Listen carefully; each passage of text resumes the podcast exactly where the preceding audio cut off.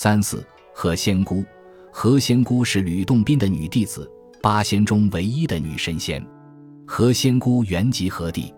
传说有二，一说是广东增城县，一说湖南永州零陵。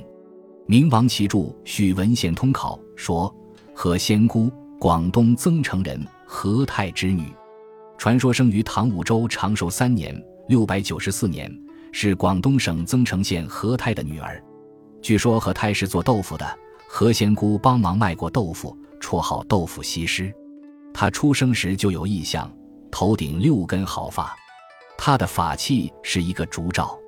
唐武则天时（六百八十四至七百零五年），何仙姑住在云母溪，年十四五岁时，梦见一个神仙说。常吃云母粉能轻身不死。清晨醒来，他想，神仙说的话是不是在欺骗我呀？于是他抱着试一试的心态吃了云母粉，不料果然身子轻了。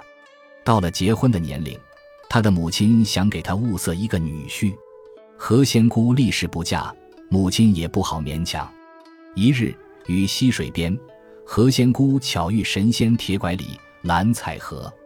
他们二人授给他神仙秘诀，后来何仙姑常往来于山谷间，身轻如燕，骑行如飞，每日早去晚回。回来时，孝顺的他都带些当地的山果给母亲吃。母亲问从哪里拿回来的山果，他只是说去了名山仙境，与女仙谈真论道去了。后来逐渐长大，说话论事十分异常。有一次，当地一小官得到天书一纸。不明就里，便请何仙姑看看。